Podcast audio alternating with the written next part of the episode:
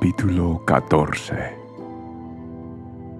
Israel, dado que eres el pueblo del Señor tu Dios, nunca te hagas cortaduras en el cuerpo, ni te afeites el cabello que está encima de la frente en señal de duelo por un muerto. Tú fuiste separado como pueblo santo para el Señor tu Dios, y Él te eligió entre todas las naciones del mundo para que seas su tesoro especial. No comerás de ningún animal detestable, porque son ceremonialmente impuros. Los animales que sí puedes comer son el buey, la oveja, la cabra, el ciervo, la gacela, el corzo, la cabra salvaje, el antílope adax, el antílope y la oveja montés. Puedes comer cualquier animal rumiante y que tenga las pezuñas totalmente partidas. Pero no lo comerás si no reúne ambas condiciones. Por lo tanto, no comerás camellos, ni liebres, ni damanes. Estos son rumiantes, pero no tienen las pezuñas partidas, así que son ceremonialmente impuros para ti. Tampoco comerás cerdo, pues tiene las pezuñas partidas, pero no es un animal rumiante así que es ceremonialmente impuro para ti. No comerás la carne de ninguno de los animales que acabo de mencionar, ni siquiera tocarás sus cuerpos muertos. De todos los animales marinos, puedes comer los que tengan tanto aletas como escamas, pero no comerás de los que no tengan ni aletas ni escamas. Estos son ceremonialmente impuros para ti. Puedes comer de cualquier ave que sea ceremonialmente pura, pero no comerás de las siguientes aves.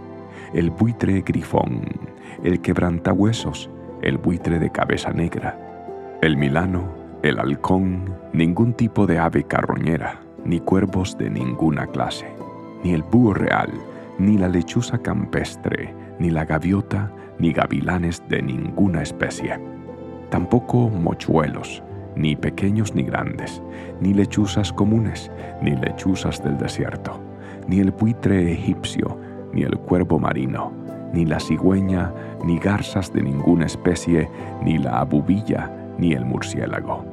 Todos los insectos con alas que caminan por el suelo son ceremonialmente impuros para ti y no los comerás. Pero sí puedes comer de las aves y de los insectos con alas que son ceremonialmente puros. No comas nada que haya muerto de muerte natural, en todo caso, puedes dárselo a algún extranjero que vive en tu ciudad o vendérselo a un desconocido. Pero tú no lo comas, porque eres un pueblo santo, separado para el Señor tu Dios. No cocines a un cabrito en la leche de su madre. Deberás separar el diezmo de tus cosechas, es decir, la décima parte de todo lo que coseches cada año. Lleva ese diezmo al lugar de adoración designado el lugar que el Señor tu Dios elija para que su nombre sea honrado, y cómelo allí, en su presencia. Lo harás así con el diezmo de tus granos, tu vino nuevo, tu aceite de oliva y los machos de las primeras crías de tus rebaños y manadas. Esta práctica te enseñará a temer siempre al Señor tu Dios.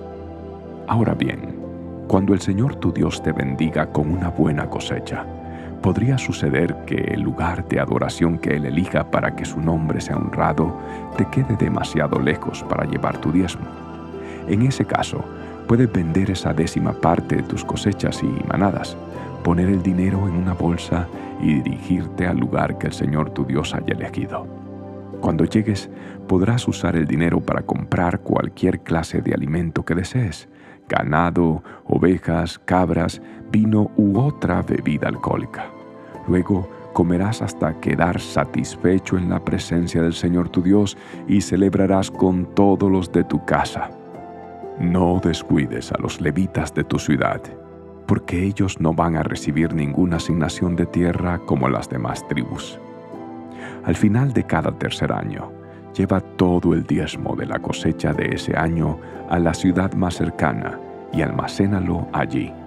dáselo a los levitas, quienes no recibirán ninguna asignación de tierra como las demás tribus, y también a los extranjeros que vivan en medio de ti, a los huérfanos y a las viudas de tus ciudades, para que coman y se sacien. Entonces el Señor tu Dios te bendecirá en todo tu trabajo